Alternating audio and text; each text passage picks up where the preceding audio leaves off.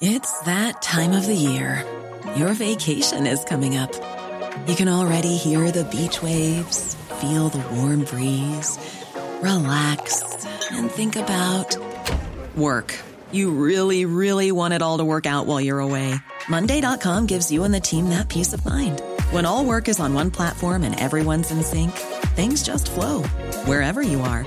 Tap the banner to go to Monday.com.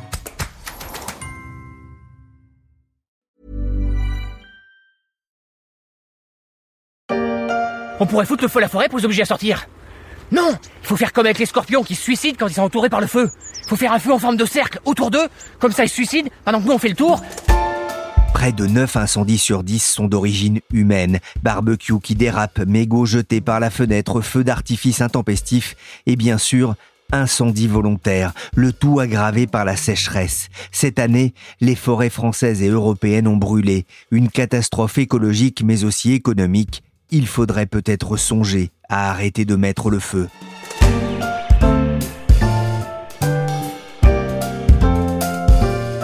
Je suis Pierrick Fay, vous écoutez La Story, le podcast des échos. Chaque jour, la rédaction du journal se mobilise pour analyser et décrypter l'actualité brûlante ou moins chaude. Aujourd'hui, on va faire le bilan d'un été meurtrier pour la forêt française. Au pic de chaleur attendu encore aujourd'hui en Australie, plus de 40 degrés, les incendies qui se comptaient par centaines s'étaient un peu calmés depuis quelques jours, mais il en reste énormément. Des millions d'hectares sont partis en fumée, 26 morts, au moins 2000 maisons brûlées, toute la faune décimée. C'était il y a deux ans et demi. L'Australie brûlait. Les méga-feux avaient ravagé plus de 180 000 kilomètres carrés de terre durant un seul été noir. 18 fois la surface du département de la Gironde. Un Black Summer qui allait faire de nombreuses victimes. La Californie aussi était habituée de ces incendies gigantesques et immaîtrisables. Cet été, c'est l'Europe qui a payé un lourd tribut au feu, en particulier le département de la Gironde, Ostens, Landiras, la Teste de Bûche, des communes que les Français ont appris à placer sur la carte de France. Même les monts d'Arrée en Bretagne ont été défigurés par le feu, une terre brûlée évoquée par le journal de TF1. L'incendie le plus important qu'ait connu la Bretagne en 45 ans a mobilisé plus de 300 pompiers. En six jours, 1700 hectares sont partis en fumée. Aujourd'hui, le feu est maîtrisé, mais plus d'une centaine de pompiers sont encore en alerte. Même si les arbres finissent par repousser, les dégâts sur la biodiversité, mais aussi pour les économies locales, pourraient aussi se faire sentir sur la durée. Avant de rejoindre Franck Niederkorn en Gironde, j'ai demandé à Tiffaine Klink-Maillet de me rejoindre dans le studio de la Story pour tirer un premier bilan d'un été brûlant en Europe. Bonjour Tiffaine. Bonjour. Vous êtes journaliste aux échos. 2022 restera déjà comme une année noire en Europe pour les feux de forêt? Oui Pierrick, l'année n'est pas encore terminée qu'elle restera déjà comme une année record pour les feux de forêt. Selon des chiffres publiés la semaine dernière par la Commission européenne, plus de 700 000 hectares ont déjà brûlé à travers l'Europe. À titre de comparaison, c'est tout simplement la plus haute valeur mesurée à cette période depuis l'année 2006 qui est l'année où la Commission européenne a commencé à compiler des données. Et le plus inquiétant dans tout ça, c'est que le bilan pourrait encore s'alourdir.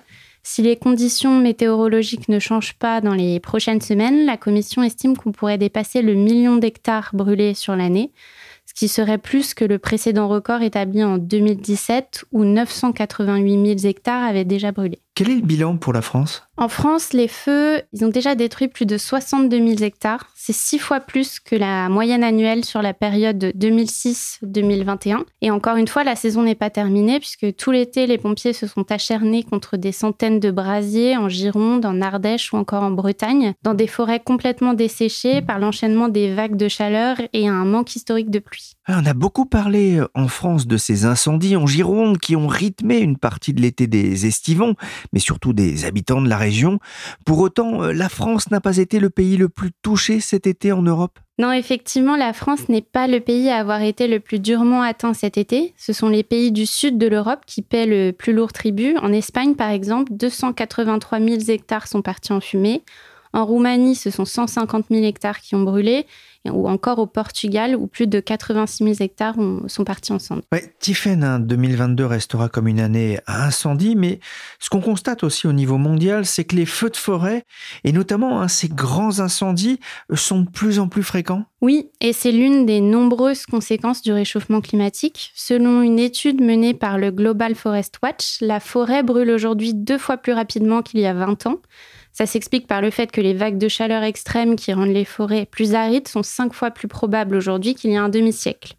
Et si on regarde les chiffres, ça veut dire que par rapport à 2001, les feux de forêt consument chaque année environ 3 millions d'hectares de plus. C'est comme si chaque année une superficie équivalente à la Belgique était réduite en cendres et environ 70% des surfaces dévorées concernent les forêts boréales. Donc ces forêts, elles sont situées dans les régions froides de l'hémisphère nord et elles recouvrent par exemple une grande partie de la Russie, du Canada ou de l'Alaska. En Russie, par exemple, 53 millions d'hectares ont brûlé depuis 2001, soit une superficie quasiment égale à celle de la France. Avec aussi des conséquences potentielles sur le climat? Oui, effectivement, les incendies ont une conséquence directe sur le réchauffement climatique, puisque la destruction de la forêt par les feux entraîne des émissions massives de gaz à effet de serre. Donc en fait, on peut dire que les incendies qui sont souvent causés par le réchauffement climatique l'aggravent également. Pour les chercheurs, c'est encore plus vrai parce que la majorité des surfaces brûlées sont situées dans ces forêts boréales qui sont donc les plus grands puits de carbone de la planète. Dans ces régions, par exemple, les chercheurs expliquent que le CO2 s'est accumulé dans le sol au fil des années et qu'il est protégé aujourd'hui par une couche humide sur le dessus. Et les incendies, en fait, brûlent cette couche supérieure qui libère du CO2. Et donc, pour eux, à terme, la multiplication des feux de forêt pourrait faire perdre aux forêts boréales leur statut de puits de carbone. Des automobilistes pris au piège sur la route de Cazaux, il est 14h30. Le feu redouble de violence malgré l'intervention des Canadaires. Une longue file de véhicules se forme au milieu d'un impressionnant panache de fumée. Cazaux est en cours d'évacuation. Drôle de fête nationale. Les habitants de Cazaux en Gironde évacués le 14 juillet en raison de l'incendie de la forêt avoisinante. Des milliers d'hectares partis en fumée dans les Landes de Gascogne. Bonjour Franck Niederkorn. Bonjour Pierrick. Vous êtes le correspondant des échos dans la région. On estime à 27 500 le nombre d'hectares ravagés par les flammes dans la forêt des Landes de Gascogne. D'abord, comment expliquer cet embrasement dans le sud-ouest plutôt épargné euh, ces dernières années? Oui, c'est vrai que ça fait très très longtemps qu'on n'avait pas connu de tels incendies dans le massif forestier du sud-ouest. Alors la raison, c'est peut-être simplement qu'on s'était un tout petit peu endormi.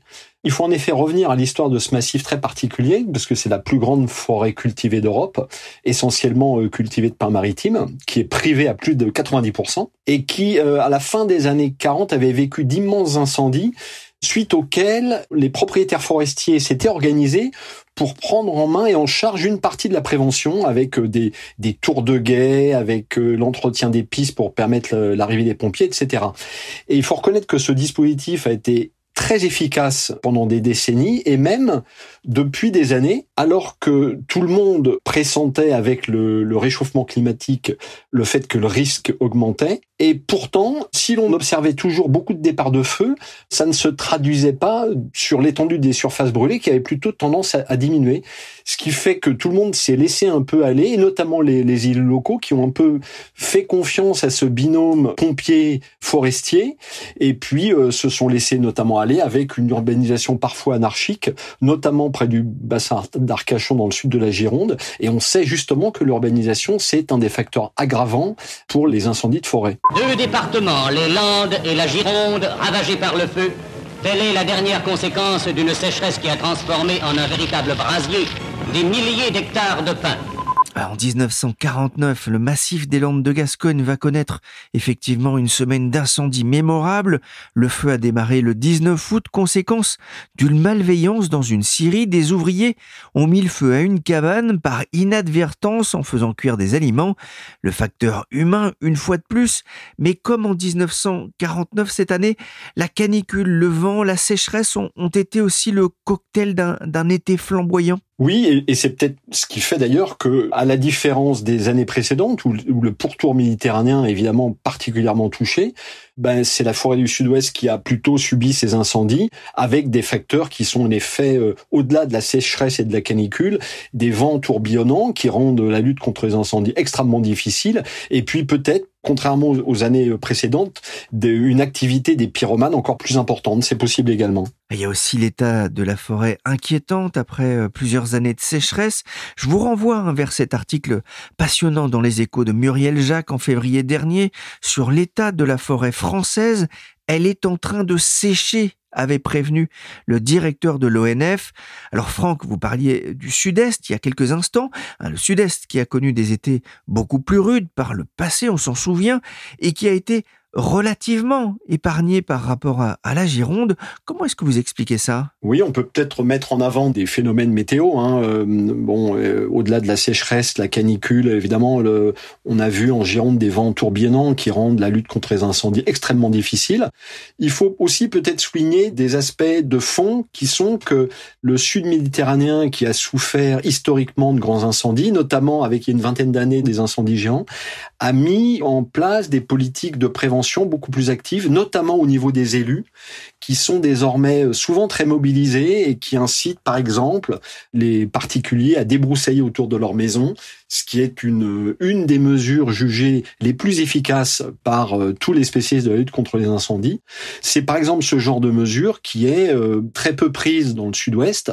Il y a d'autres mesures qu'ont prises également ces communes du sud-est, c'est-à-dire de, de prendre elles-mêmes en charge des activités de débroussaillement et de se doter de, de moyens permettant de mobiliser les citoyens en cas d'incendie. Et peut-être que ça a également joué. Zone euh, calcinée particulièrement impressionnante hein, qu'on vient de voir. On le calvaire vécu par euh, les animaux. Aujourd'hui encore, ils sont nombreux à être blessés ou intoxiqués. Une clinique les accueille pour les soigner autant que possible. Ah, les animaux sauvages victimes aussi du feu, des fumées, du manque d'eau, comme on pouvait l'entendre dans le journal de TF1.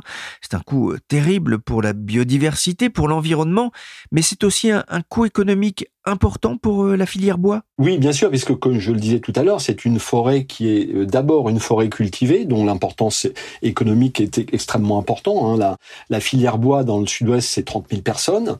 Alors, 30 000 hectares détruits, c'est effectivement un coup dur, notamment pour les sylviculteurs, dont certains ont perdu une partie de leur parcelle, évidemment.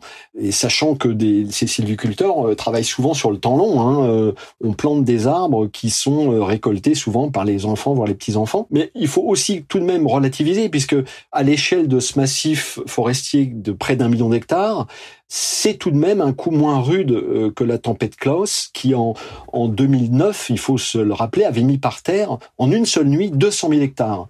Donc euh, c'est un coup rude, mais euh, à l'échelle de ce qu'a pu connaître ce massif, ça reste quand même gérable, expliquent les spécialistes de la filière. Ce qu'il faut comprendre aussi, Franck, c'est que cet incendie n'a pas tout détruit. On peut sauver une partie de ce bois, l'utiliser par exemple? Oui, alors c'est vrai que c'est un peu contre-intuitif, parce que dans le cas d'un incendie euh, à peu près normal, qui en fait ne fait que traverser une parcelle, le feu ne détruit pas l'arbre et ne le consume pas entièrement. En fait, il ne fait souvent que s'attaquer à l'écorce en laissant une partie du tronc intacte. Alors évidemment, c'est vrai pour les parcelles peuplées d'arbres adultes, au-delà d'une quinzaine d'années, puisque pour les parcelles peuplées d'arbres plus jeunes, là, il ne reste souvent rien.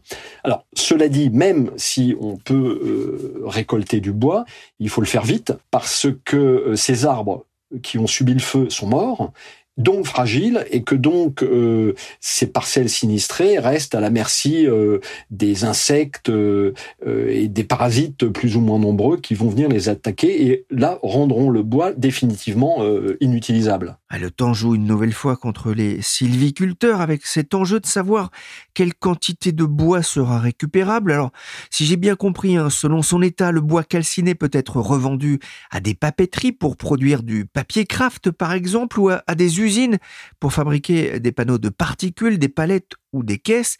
Et dans le pire des cas, il peut finir en chaufferie. De l'état des lieux dépendra bien sûr l'impact économique pour la filière qui s'inquiète aussi déjà d'une baisse des prix du bois, alors sachant quand même qu'ils viennent de connaître deux belles années de progression. Vous le disiez, Franck, la tempête Klaus avait eu un impact beaucoup plus destructeur sur la forêt que ces incendies. Certains exploitants ont quand même perdu gros. Il va y avoir des aides de l'État? Évidemment, les, sylviculteurs l'espèrent, d'autant que le, président avait évoqué lors de sa visite en, en Gironde un grand chantier national pour replanter la forêt. Les professionnels mettent d'ailleurs en avant les aides qu'avaient reçues leurs collègues de l'Est de, la France, qui ont été aidés lorsque la, forêt de l'Est a subi des attaques de scolites. Hein. Ce sont des, insectes qui mangent le bois et rendent le bois inutilisable. En revanche, on peut douter qu'il y ait un effort de l'État aussi important qu'après la tempête Klaus puisque désormais l'État, en tout cas dans le domaine des tempêtes, a décidé qu'il n'aiderait plus les risques qui sont assurables. En tout cas, euh, les sylviculteurs attendent beaucoup de l'État et attendent des, réunions qui doivent se tenir euh, dans les différents ministères, évidemment. Est-ce que les incendies vont justement pousser un peu plus les sylviculteurs à, s'assurer contre ce risque? Alors, c'est la grande question. Euh, on peut le penser parce qu'en effet, le monde forestier est assez peu assuré. Hein. À l'échelle de la France, c'est sans doute moins de 10% des propriétaires qui sont assurés. Dans le sud-ouest, on est probablement aux environs de 25 ou 30 dans la mesure où effectivement ici la forêt est exploitée économiquement et on raisonne de façon un peu différente, mais ça reste tout de même euh, probablement insuffisant et on commence à parler de d'incitation fiscale qui pourrait inciter les sylviculteurs à, à s'assurer. Il faut noter qu'un dispositif un peu identique avait été mis en place après Klaus pour inciter donc les sylviculteurs à, à s'assurer, mais de ce que je sais, il n'a pour l'instant pas eu beaucoup d'effet. Savez-vous planter un arbre? Ce serait une bonne idée. Savez-vous planter un arbre? Moi je veux bien vous aider. Mais en attendant, il va falloir replanter. Ben oui, oui, euh, évidemment. Alors euh, même si les sylviculteurs, pour certains, ont pris, comme on dit, un, sacré coup sur la tête, euh, j'en ai eu plusieurs au téléphone qui sont déjà l'arme au pied et finalement prêts à repartir et à replanter. Bon, d'abord parce que la sylviculture, ça peut être un très bon placement et c'est finalement assez rentable si on ne subit pas d'aléas climatiques. Il faut aussi noter que c'est culturel et que les sylviculteurs le sont souvent de génération en, en génération. En revanche, avec une technique qui a beaucoup évolué, hein, qui est devenue quasiment industrielle, avec une grande mécanisation. Et c'est vrai qu'on voit depuis quelque temps se développer une, approche alternative, hein, avec des sylviculteurs qui euh, veulent pousser ce qu'on appelle la régénération naturelle. C'est-à-dire que c'est une, approche qui est en, vogue dans d'autres euh, massifs forestiers, assez peu ici, et qui consiste plutôt à faire confiance à la nature, notamment après les incendies. Les sylviculteurs m'expliquaient que lorsque l'arbre est assailli par le feu, il se réchauffe et en, se réchauffant, les pignes qui sont au sommet des arbres s'ouvrent et laissent tomber des graines au sol qui suffisent largement pour donner naissance à de nouveaux arbres. Alors, il y a aussi des polémiques parce que d'autres disent que ces forêts régénérées naturellement sont un excellent euh, combustible pour les incendies et que les, pompiers euh, n'en veulent pas. Donc, euh, on, verra probablement ce débat ressurgir dans quelques semaines. Heureux et fier, je dois dire. J'étais ici à la tête, monsieur le maire. Je m'étais perdu. Avec le ministre de l'Intérieur je souhaitais qu'on puisse, euh, qu'on puisse être ici aux côtés, euh, évidemment, de Monsieur le maire, mais de l'ensemble des élus euh, Emmanuel Macron s'est rendu fin juillet à la Teste de Bûche pour évoquer les incendies. On entend derrière lui le, balai des Canadaires. Il va falloir replanter et rebâtir. Nous allons très vite lancer les travaux, a déclaré le président de la République qui a annoncé un grand chantier national autour des forêts. Le réchauffement climatique nous promet de nouveaux étés brûlants. Comment est-ce que la France et l'Europe se prépare. La France est en pleine réflexion. Un rapport sénatorial vient de sortir qui explique que notre euh, doctrine de lutte contre les incendies va sans doute devoir être revue entièrement. Donc la France a vraiment du, pain sur la planche et du travail dans ce domaine. En Europe aussi, on s'inquiète beaucoup de ces incendies. Songez que l'Europe a été touchée avec plus d'un million d'hectares cette année, ce qui est un record. Songez par exemple que plus de 200 000 hectares ont brûlé uniquement en Espagne. Et l'Europe s'inquiète à tel point d'ailleurs qu'elle vient de lancer euh, trois grands programmes de recherche euh, mobilisant plus de 80 millions d'euros au total. Donc c'est un effort qui montre bien que le, le, sujet est pris très très très au sérieux euh, en Europe. L'Europe a adopté hein, une proposition de loi sur la restauration des zones humides. Elle ambitionne de planter quelques 3 milliards d'arbres supplémentaires d'ici 2030, mais il va y avoir aussi une réflexion sur les arbres qu'il va falloir replanter pour rendre la forêt plus résiliente face aux maladies et aux aléas climatiques. On sait que certaines espèces d'arbres, euh, parce qu'elles contiennent des résines ou des huiles, flambent plus facilement. Hein. C'est le cas des pins, des eucalyptus. Les chênes, les bouleaux et les érables sont moins susceptibles de prendre feu car leurs feuilles conservent de l'humidité. Ah, ça fera sans doute partie du plan pour la forêt. Mais euh, Franck, le ministère euh, de l'Intérieur va aussi recruter 3000 gendarmes verts. Ils seront chargés notamment de traquer les, pyromanes, mais aussi les atteintes à, l'écologie. Ça fait aussi partie de l'arsenal de prévention. C'est très important, et j'allais dire c'est malheureusement très important, et, et c'est un sujet qui est en pleine actualité, puisque en Gironde, on vient d'arrêter un jeune homme qui est suspecté d'être un pyromane et auteur, tenez-vous bien, d'une trentaine de départs de feu. Alors heureusement, aucun de ces feux n'a donné lieu à de grands incendies dans le dans le Médoc, euh, mais en revanche, il a mobilisé des moyens et des secours obligeant ainsi les pompiers à diviser leurs moyens et les détournant des trois incendies géants qui ont dévasté le sud de la Gironde. Donc c'est vraiment un, un, sujet grave, en effet. Qu'est-ce que t'as mis dedans, Jean-Michel? Bah, le, vin que t'as apporté, puis sinon comme d'hab, euh, orange, cannelle, sucre. Quel vin t'as pris? Bah, Le vin, là, dans, dans la cuisine. T'as pas pris le château Pétrus? Enfin, j'ai une dernière question, elle peut paraître euh, surprenante, mais ces incendies auront-ils un impact sur la qualité du vin de Bordeaux? Oui, alors c'est vrai que le sujet peut paraître anecdotique, mais il ne l'est pas. C'est en effet la, crainte des, viticulteurs, même si personne n'ose vraiment en parler, comme si on craignait un peu, en en parlant, de voir la malédiction s'abattre sur le vignoble, le vignoble qui a déjà pas mal souffert. Alors, les spécialistes expliquent que non, en fait, euh, le vent n'a soufflé dans le mauvais sens, c'est-à-dire celui du vignoble, que pendant deux ou trois matinées au maximum, et que donc, euh, s'il y a un impact, il sera tout à fait marginal. Il reste que l'Institut scientifique de la vigne et du vin de Bordeaux, là, qui fait référence dans ce domaine, organise euh, euh, mardi après-midi un, colloque sur le sujet pour faire le point. Donc on en saura plus, j'espère. Merci Tiffaine Klinkmaillet, journaliste aux échos, et Franck Niederkorn, correspondant des échos en Gironde. Cette émission a été réalisée par Willy Gann, chargé de production et d'édition Michel Varnet. La story est disponible sur toutes les plateformes de téléchargement et de streaming de podcasts. N'hésitez pas à vous abonner et à partager vos épisodes préférés.